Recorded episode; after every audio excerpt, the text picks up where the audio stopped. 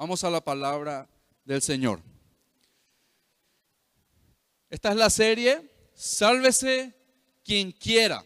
¿Ok? Es una serie que hemos iniciado hace poco más de un mes. Y el tema número 5 se titula así, el que tiene oídos puede que no escuche. Y vamos a ver por qué. ¿Está bien? El que tiene oídos puede que no escuche. Aquí tengo una pelota conmigo. Ya ven, ¿verdad? Oh, qué novedad. ¿Ustedes creen que esta pelota puede hacer a la persona que la posea un jugador profesional? ¿No? ¿Por qué no? Si la pelota es mía. ¿Mm?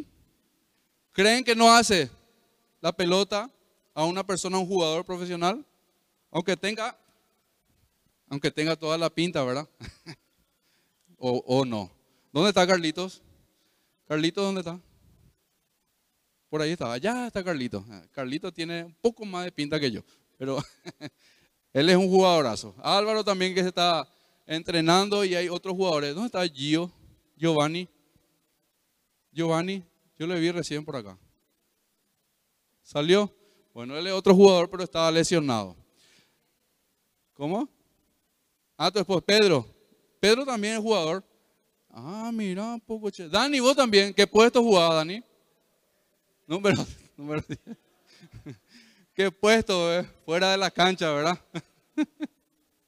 Osvaldo también dice, pero sus lesiones, ¿verdad? Le impidieron seguir con la carrera.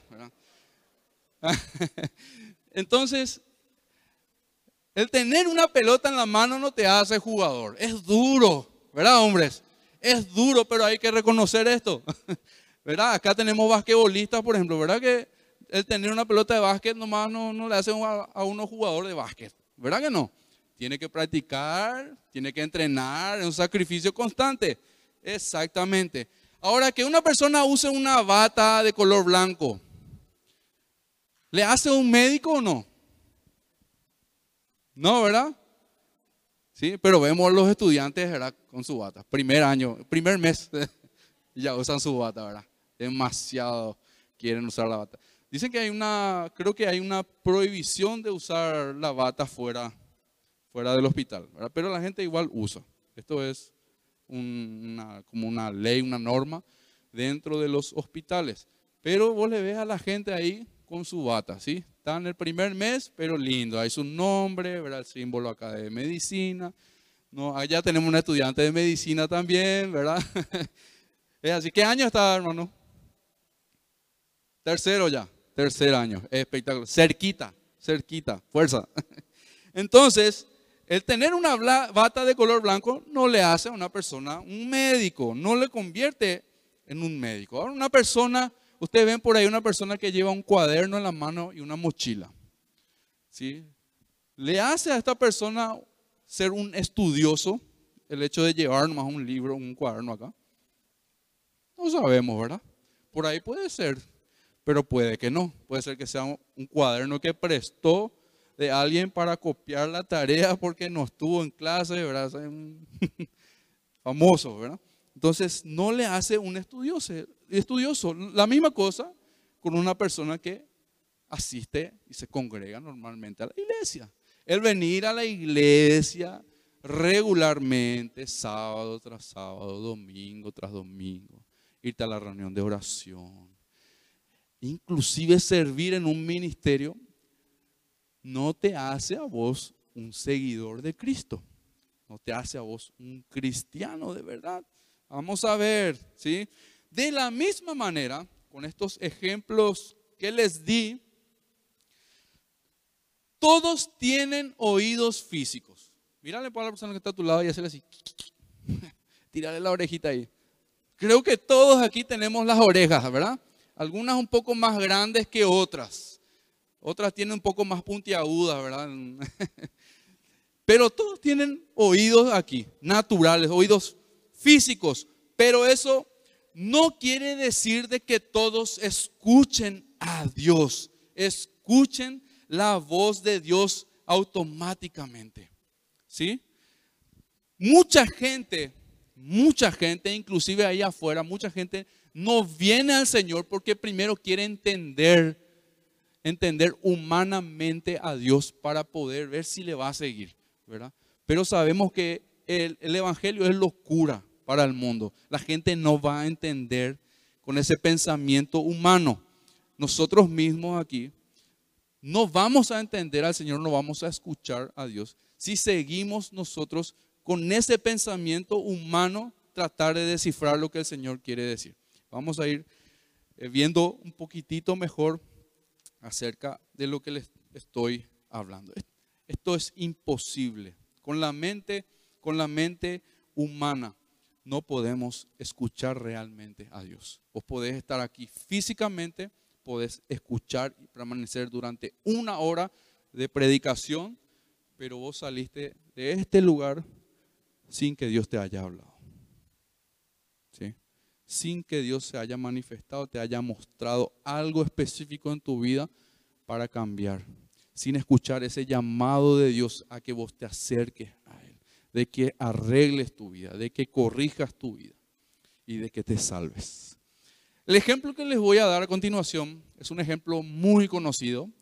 Es el de, de uno de los más grandes líderes religiosos que hubo en la época de Jesús. Él es conocido como Nicodemo. ¿Cuántos conocen la historia de Nicodemo? Juan, en el libro de Juan, si van ahí, abren sus Biblias, no vamos a, leer, pero podemos eh, leer un, versículo en el capítulo 3 de Juan relata el encuentro que tuvo Jesús con Nicodemo. Nicodemo, un religioso, era un alto religioso, líder religioso, era, era conocedor de la ley, era un bocho, conocía la ley de Dios, conocía eso.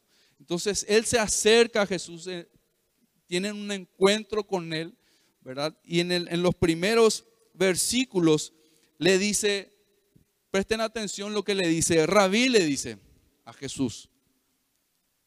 Maestro, todos sabemos que Dios te ha enviado para enseñarnos. E, ellos consideraban, o él consideraba, de que él era un maestro más. ¿sí? Alguien que traía un mensaje también de Dios, así como ellos. Quizás dice, las señales milagrosas que haces son la prueba de que Dios está contigo. Ok, hasta ahí todo bien. Pero a continuación, Jesús, ¿verdad? Le presenta lo siguiente y le, le dice, te digo a la verdad, a menos que, que nazcas de nuevo, dice que no puedes ver el reino de Dios. Y él empieza ahí a, decirle a Jesús, pero ¿cómo que nacer de nuevo? ¿Acaso un adulto, un, una persona mayor puede volver a entrar en el vientre de su madre y nacer de nuevo. Él no comprendía porque Jesús estaba hablando espiritualmente y a él era difícil entender esto. Este es el ejemplo de Nicodemo. Ahora quiero que vayan conmigo, sí, en el libro de Mateo, capítulo 13, versículos 9 en adelante. Mateo 13, 9 en adelante. Eh, estos versículos que vamos a leer son la continuación de, un mensaje que el Señor dio a la multitud, estaban sus discípulos, acerca de la parábola del sembrador. ¿Ok? Pero no vamos a entrar ahora a leer esa parábola, eh, pero sí vamos a leer la continuación de ella. Dice el versículo 9 en adelante luego de presentar la parábola, ¿verdad?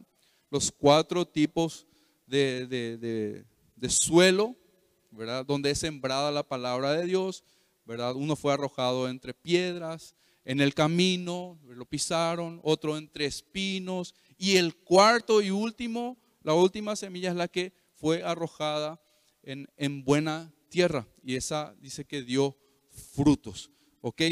Así resumiendo. Pero el versículo 9 dice a continuación, el que tenga oídos para oír, dice. esta famosa frase, ya escucharon muchas veces en la Biblia, ¿verdad que sí?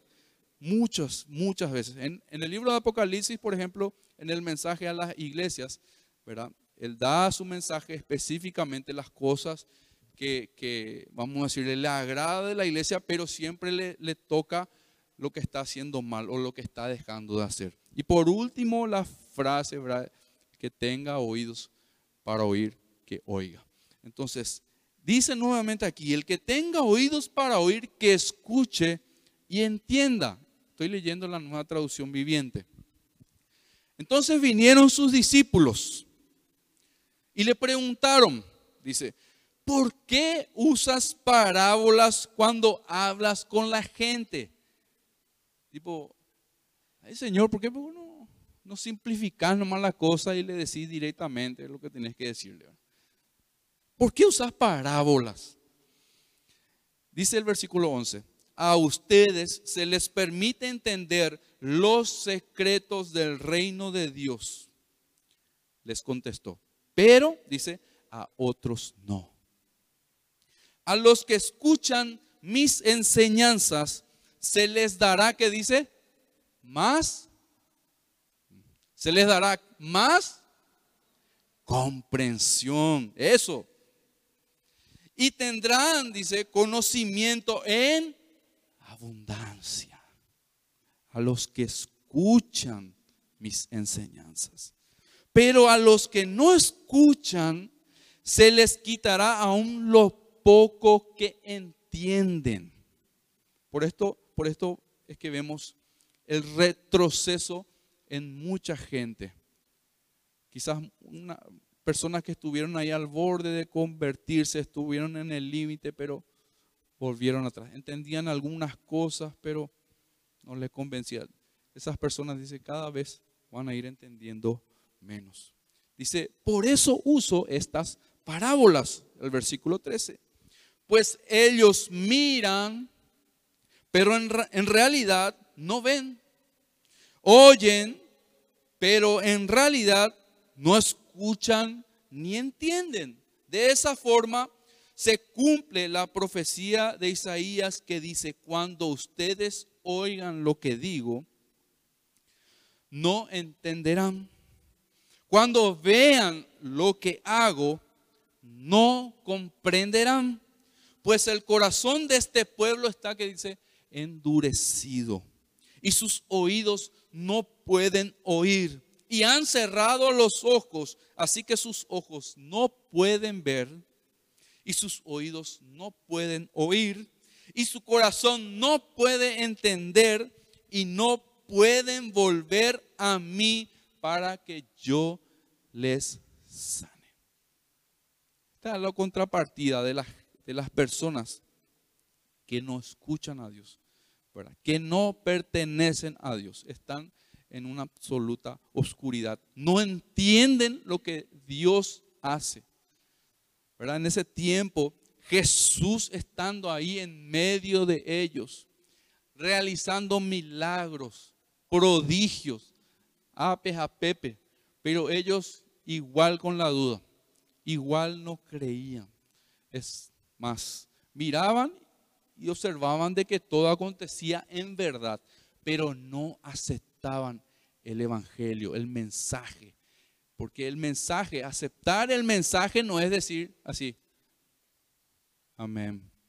No es, no es asentir con la cabeza nomás, no, no es aplaudir. Aceptar el mensaje es tener yo a Cristo y yo despojarme de mi vida. Que yo mengüe para que Cristo crezca. ¿Ok? Entonces, no pueden entender y no pueden volver a mí para que yo los sane. Ahora, ¿qué es una parábola? ¿Por qué Jesús la utilizaba y en qué momento? Vamos a ver, ¿sí? ¿Qué es una parábola? Se dice que una parábola es una ilustración de cosas terrenales. ¿Sí? Se ilustraba, Jesús ilustraba eh, historias o ponía como ejemplo cosas de la tierra pero que tenían un significado espiritual. El problema está en que la gente se quedaba con esa historia de manera terrenal, de manera humana, y no podían avanzar hacia ese entendimiento espiritual de lo que Jesús quería enseñar, porque no eran del Señor. El Señor Jesús constantemente recurrió a la enseñanza utilizando parábolas. Gran parte de su ministerio, inclusive él fue todo con parábolas, que en esencia contenían verdades espirituales, pero que no eran reveladas a todos, ¿sí? sino solamente a sus discípulos. La Biblia nos muestra que luego de que Jesús contaba una parábola, una historia, él apartaba a sus discípulos, los separaba, como en el caso que leímos recién de Mateo, los separaba para explicar mejor lo que significaban sus palabras. Sus discípulos recuerden que eran también aprendices, eran personas que estaban ocupadas haciendo sus quehaceres, sus labores, eran personas normales como vos y como yo, que trabajaban para el sustento de sus hogares. Pero estos discípulos fueron los que dejaron todo, abandonaron todo para poder seguir al Señor.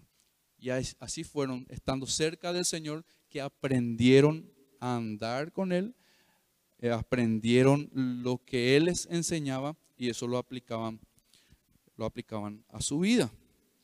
Jesús utilizaba este método de enseñanza porque quería dar a conocer los misterios del reino a los que son suyos.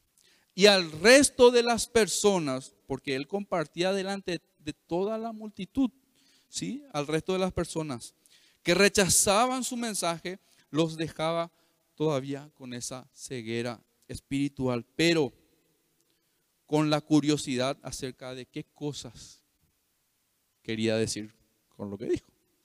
¿A qué se refiere con ese ejemplo que dio? O esa historia que contó. Entonces les dejaba con la curiosidad. Nuevamente, Jesús hace una, una, diferencia, una distinción, separa a dos grupos de personas, como siempre. ¿sí? distingue a los suyos de los que no lo son. Entonces dijo a sus discípulos que aquellos que lo siguen a él recibirán sus enseñanzas y tendrían el discernimiento para entender más verdades. Vayan conmigo de vuelta ahí en el versículo 12 de Mateo 13.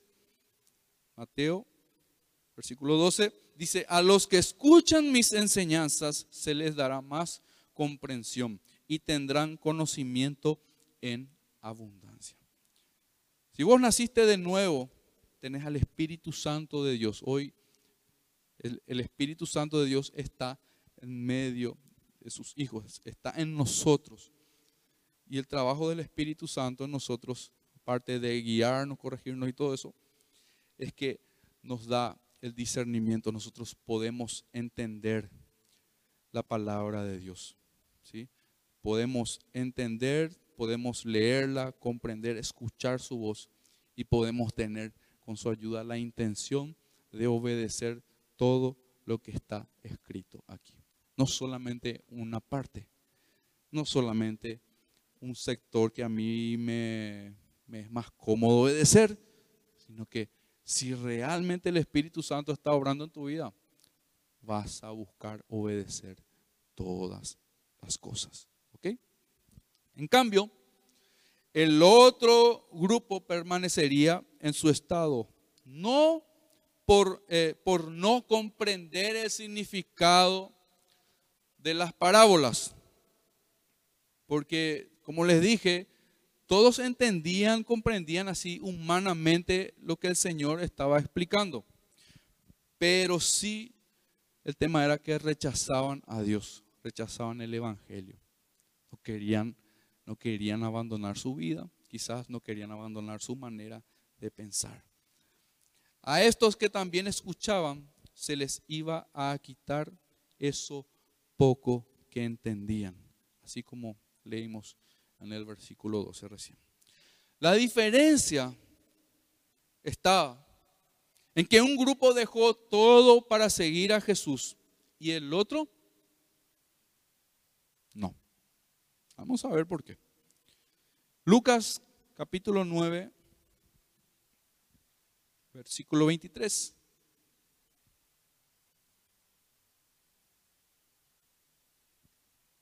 Otra vez Jesús delante de una gran multitud, cientos, miles, escuchando a Jesús.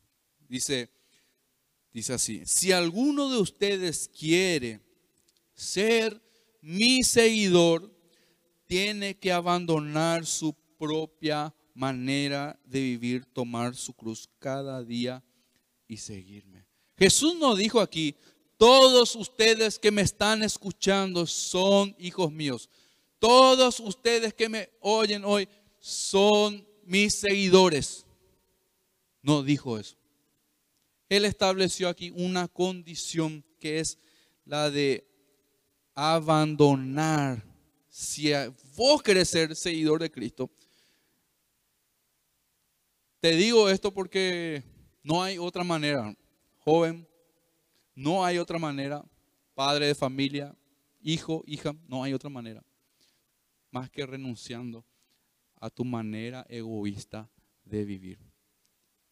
Nosotros, como estábamos hablando hoy, compartiendo a la mañana, como seres humanos, nuestra naturaleza predomina nuestro yo.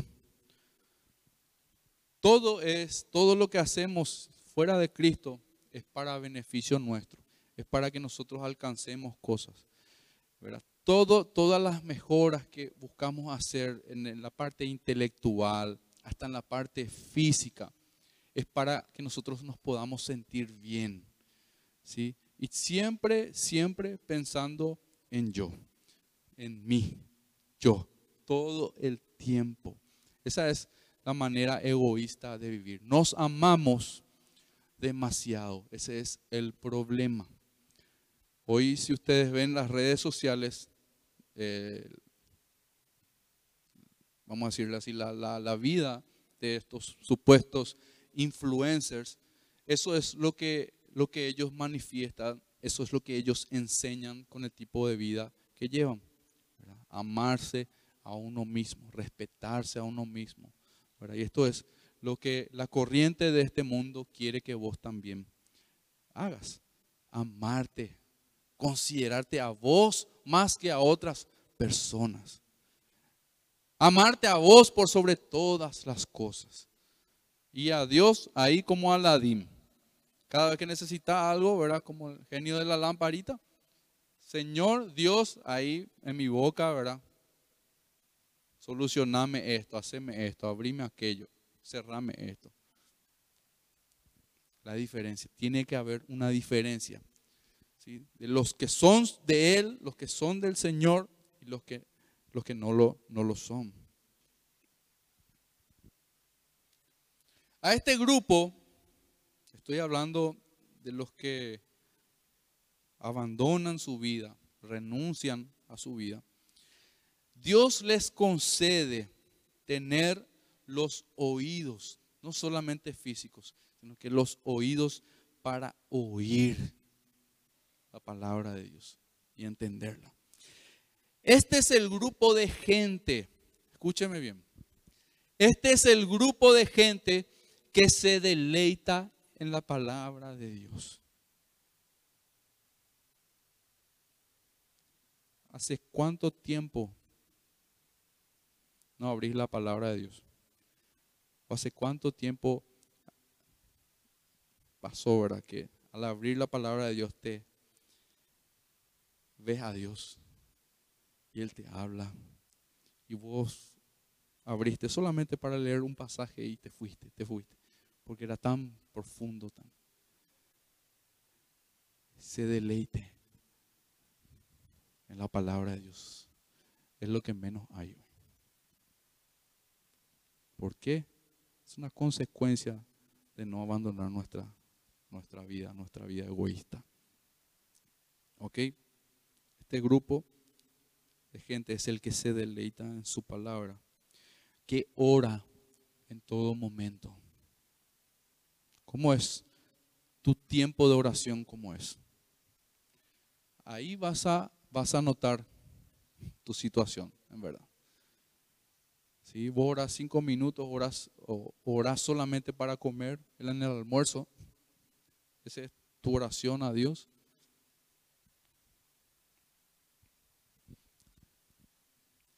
Que busca agradar a Dios. Mucho hablamos también de esto, ¿sí? que tenemos que nosotros buscar agradar a Dios. Lo hacemos obedeciendo su palabra. Y según Primera de Juan, capítulo 5, versículo 3. Y esto es algo que les va a sorprender a muchos. No cuesta obedecer a Dios. No cuesta obedecer a Dios. Pensamiento contrario es lo que la mayoría tiene. Les cuesta obedecer a Dios. ¿Por qué? Porque lo hacemos en nuestras fuerzas. Dice, primera de Juan 5.3. Amar a Dios significa obedecer sus mandamientos. Esto también lo aprendimos mucho, mucha enseñanza al respecto. Dice, y sus mandamientos no son una carga difícil de llevar. En otra versión dice, no son gravosos no son pesados. ¿Te es pesado esa carga? Eso tenés que entregarle al Señor. Él te ayuda. De Él viene la fuerza, de Él viene la sabiduría, de Él viene las ganas de obedecerle. De Él viene. Pero saben lo que tenemos que hacer. Entonces, no es pesado obedecer, joven no es imposible como algunos consideran. Te digo esto, te digo esto porque tenés que abrir los ojos, tenés que abrir tus oídos, pedirle a Dios socorro, decirle que te alumbre, porque vos no estás entendiendo de esta manera. E inclusive siempre procuraste obedecer en tus fuerzas. Y no es la manera como Dios quiere. ¿Sí? No, no, no, sacrificios a Él no le agrada. ese tipo de obediencia no le agrada a Él. ¿Ok?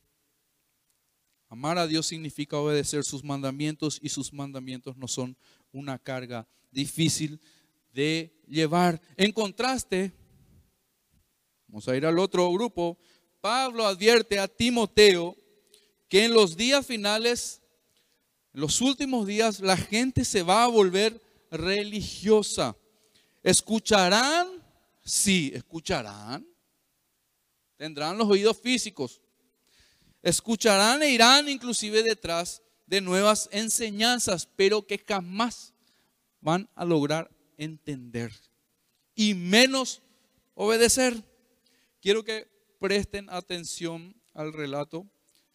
Eh, sé que eh, Ovaldo también estuvo compartiendo esto el sábado pasado pero es bueno volver. Por algo el Señor volvió a colocar esto para que comparta.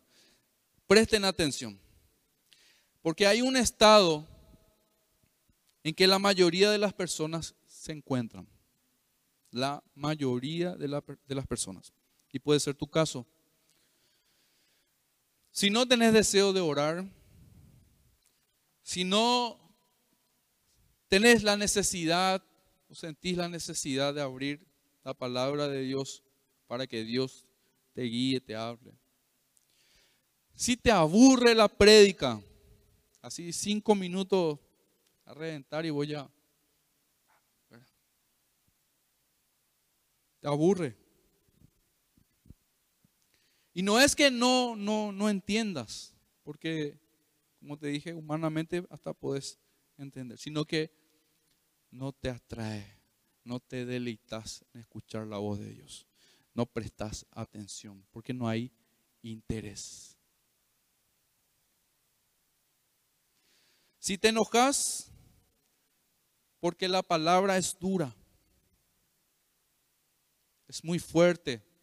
No, como les dije recién, vos ponés a pensar humanamente y decís, pero eso es imposible. Pero para mí que es demasiado exagerado, eso ya es algo legalista. Muy extremista ya es, pastor.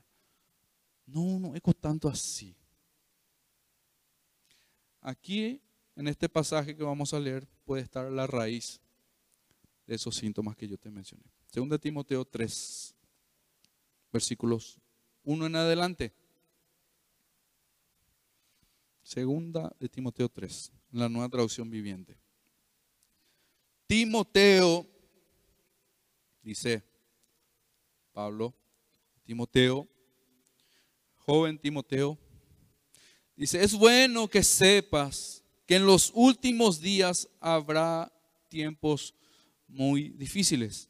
Pues la gente, dice, dice tendrá solamente amor por sí misma. Lo que le mencionaba hace un ratito. El egoísmo, niveles altísimos. Y no estoy hablando de fuera de la iglesia, estoy hablando aquí adentro. Aquí adentro. La gente tendrá amor solamente por sí misma y por su dinero, confianza en el dinero, seguridad en el dinero. No, dinero es lo que me va a mí, me da la paz, me da la tranquilidad. ¿Te falta eso? ¿Y cómo es tu situación? ¿Cómo está tu corazón? ¿Cómo está tu mente?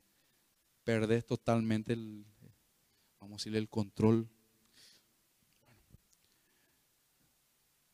Los últimos días dice que va a ser así.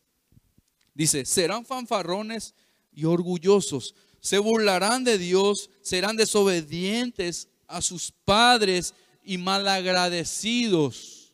Una de las maneras de honrar a Dios es obedeciendo también a tus padres. Obedeciendo a papá y a mamá. Y honras a la honras a tus padres, porque el Señor te manda también a que vos honres a tus padres. Honras a tus padres cuando le obedeces a Dios. Si tu papá o tu mamá es cristiano, es cristiana, el que vos le obedezcas a Dios es una honra para ellos. Esa es la mejor manera de honrar a tus padres. Comprarle cositas materiales, esas cosas así. Eso es secundario. Un padre cristiano de verdad se va a gozar, se va a alegrar al verte a vos junto a Dios, cerca de Dios. ¿Entienden? Entonces, pero ocurre lo contrario. Dice que en los últimos días serán desobedientes a sus padres y malagradecidos. No considerarán nada sagrado, dice. Nada, ¿viste? Actualmente la gran mayoría de gente considera solamente que este lugar, viniendo aquí, este es el lugar sagrado. Este es el lugar donde Dios está. La presencia de Dios está aquí. Pues sale afuera y si te he visto, no me acuerdo Dios. No considerarán nada sagrado. No amarán ni perdonarán. Calumniarán a otros y no tendrán control propio serán crueles y odiarán lo que es bueno. Traicionarán a sus amigos. Dice, serán imprudentes. Se llenarán de soberbia y amarán el placer en lugar de amar a Dios. Amarán el placer en lugar de amar a Dios. Actuarán como religiosos. Lo que el ejemplo les daba anteriormente. Pero rechazarán, dice, el único poder capaz de hacerlos obedientes a Dios. Aléjate de esa clase de individuos, le decía Timoteo. Pues son de los que se las ingenian, dice, para meterse en las casas de otros y ganarse la confianza de mujeres vulnerables que cargan con la culpa del pecado también y también están dominadas, dice, por todo tipo de deseos. Y dice el versículo 7, miren lo que dice el versículo 7, dichas mujeres siempre van detrás de nuevas enseñanzas, dice, pero jamás logran entender la verdad. Están ahí en la iglesia. En eh, eh, participan del culto, están en la prédica, escuchan. Pero dice que esas personas, justamente porque, porque son, dice, personas dominadas por todo tipo de deseos, justamente, justamente por eso nunca van a lograr entender la verdad de Dios. Nunca van a oír la voz de Dios. Yo te pregunto, vos cuando venís acá a escuchar un mensaje, por más de que sea fulanito, sea yo, no interesa quién sea. Vos considerás que es Dios quien te está hablando. Y podés salir con un punto nomás de este lugar. Uno nomás, uno nomás. En donde reconoces e identificas que Dios te está hablando. Un punto.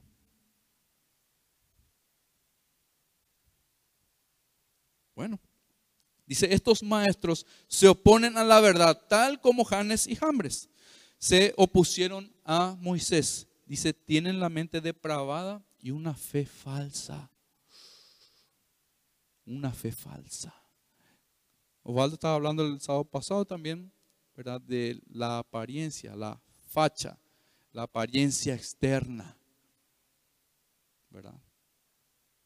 Estaba dando un mensaje una prédica que tienen que escucharlo, si no lo escucharon. Dice, pero no se saldrán con la suya por mucho tiempo. Algún día todos se darán cuenta de los tontos que son, tal como pasó como con Janes y Jambres. Ahora, hilamos este pasaje que leímos con lo que estábamos diciendo anteriormente y entendemos lo siguiente, que el camino para escuchar a Dios y obedecer es dejando de amar nuestras propias vidas y en lugar de eso comenzamos a amar a Dios. ¿Ok? Pero mientras continúes colocando, depositando tus energías, tu fuerza, tus pensamientos y tu corazón sobre otra cosa que no es Dios, nada de espiritual va a pasar contigo. En otras palabras, la verdad no te va a ser revelada. Nunca vas a cambiar si en tu interior seguís siendo el mismo de siempre. Y vas a, a obedecer siempre aquello que más amas. ¿Puedes identificar qué es lo que más amas hoy? ¿O a quién amas más hoy? Te pongo la firma que no te cuesta obedecerles. Necesitamos amar a Dios por sobre todas las cosas. Amar a Dios. Cuando le amamos a Dios, obedecemos sus mandamientos. En Juan capítulo 6, versículo 24, ya vamos terminando. Juan 6, 24 en adelante. Encontramos lo siguiente. Mucha gente, una multitud de vuelta, mucha gente le seguía a Jesús, pero por lo que Jesús le podía ofrecer, lo que Jesús podía brindarles. ¿Ok? A este grupo de gente lo voy a llamar así, los pastelosos. ¿Ok? ¿Conocen algún pasteloso? No se miren, no se miren, por favor. Este grupo de gente les llamo así, los pastelosos. Le voy a, vamos a leer un poquitito porque voy, a resumir porque si leemos todos los versículos van a encontrar que realmente, Dios mío, ¿verdad? Qué pesadito que Dice, dice así el versículo 24 de Juan 6. Cuando la multitud vio, dice, que ni Jesús ni sus discípulos estaban allí, estaba la multitud. Es como así nosotros acá. Y, y Jesús, ¿verdad? ¿Dónde está? ¿Vos le viste? No, ¿dónde se fue? y sus discípulos tampoco. Entonces, hay que buscarle a sus discípulos y ahí vamos a encontrarle a Jesús, ¿verdad?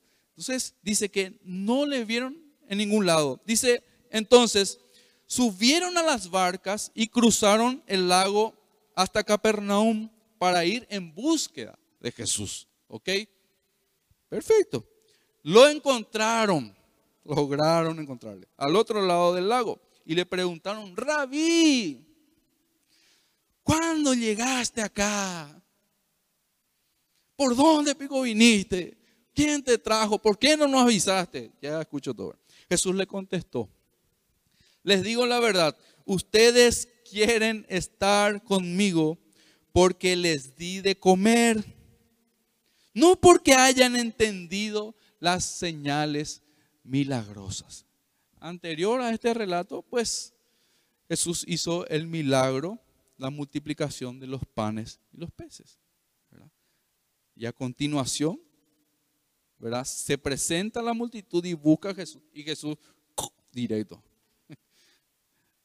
directo, le dice, ustedes quieren estar conmigo porque yo les di de comer.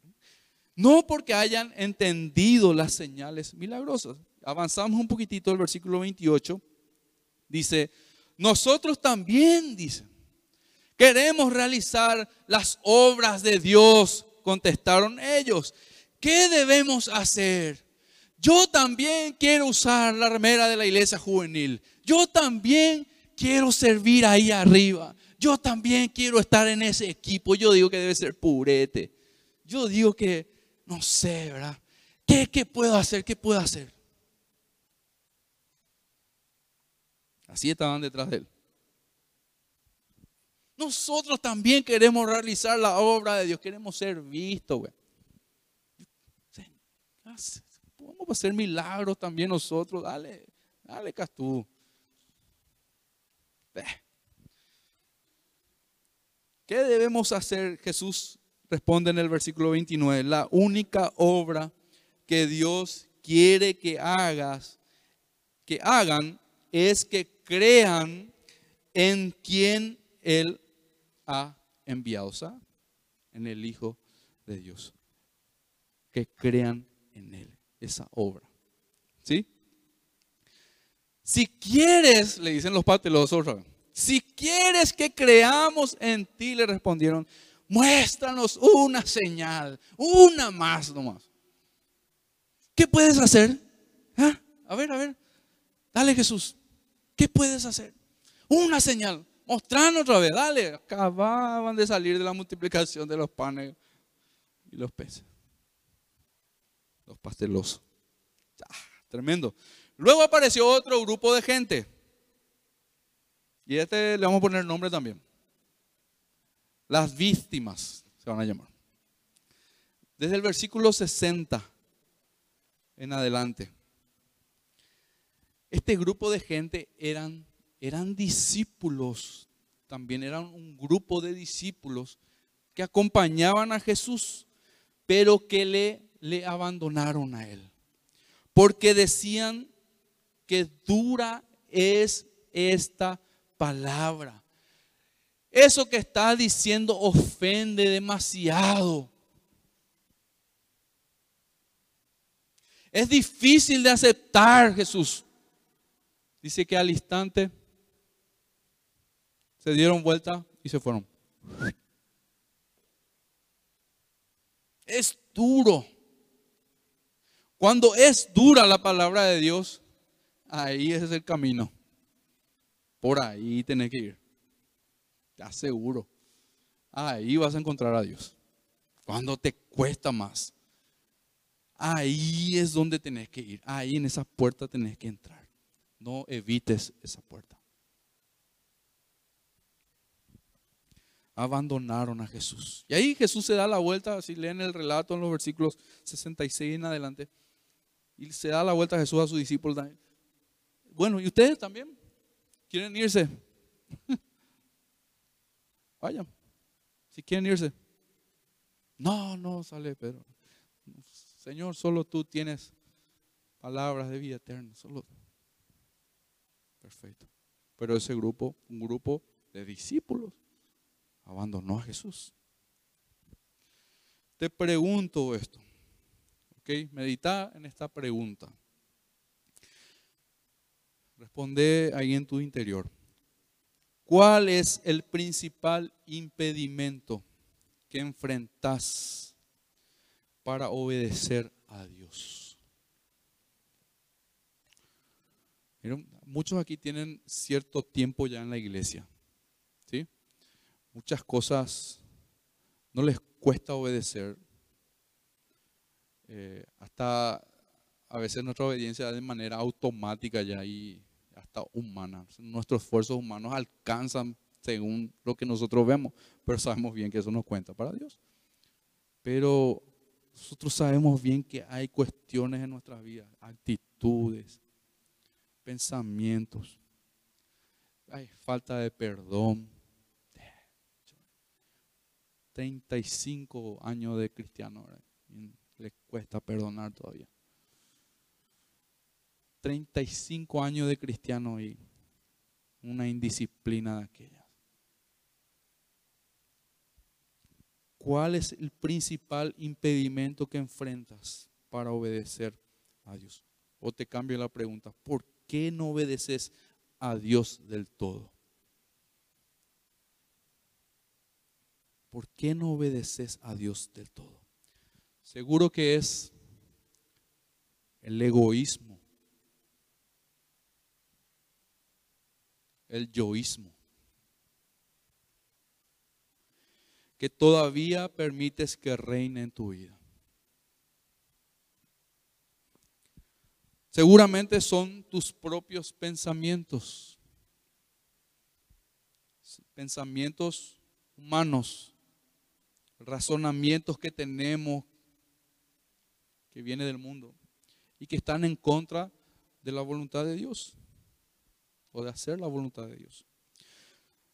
Seguro son argumentos, puede ser, argumentos que hay una lista interminable de argumentos, excusas que pones para no salir de tu comodidad, de tu momento de placer, de tu momento de tranquilidad, de tu momento de bienestar.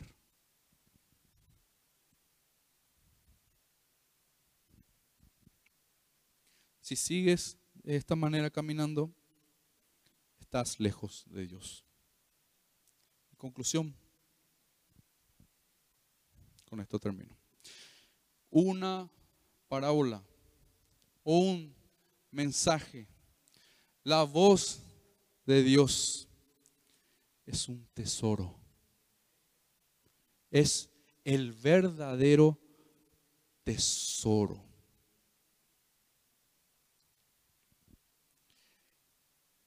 como es el tesoro, es una gran bendición.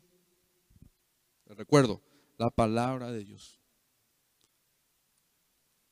Es una gran bendición para aquellas personas con oídos dispuestos a obedecer. Tremenda bendición ellas producen vida. La palabra de Dios vivifica. Es viva y eficaz, dice. Pero para aquellos que tienen el corazón endurecido y los oídos taponados, para ellos es condenación. Juan capítulo 12, versículo 48 en la traducción lenguaje actual dice así. El que me rechaza y no obedece mis enseñanzas será condenado por esas mismas enseñanzas cuando llegue el fin. Lo que vos escuchás hoy es lo que te va a condenar mañana si vos no obedeces. Y este pasaje quiero que subrayes, que guardes, que anotes. Juan capítulo 8, versículo 47. Juan 8, 47. Dice en la nueva traducción viviente, los que pertenecen a Dios escuchan con gusto las palabras de Dios. Pero ustedes no las escuchan porque no pertenecen a Dios. Vamos al inicio, al principio de todo. Necesitamos nacer de nuevo. Necesitas nacer de nuevo. Cerra tus ojos, por favor.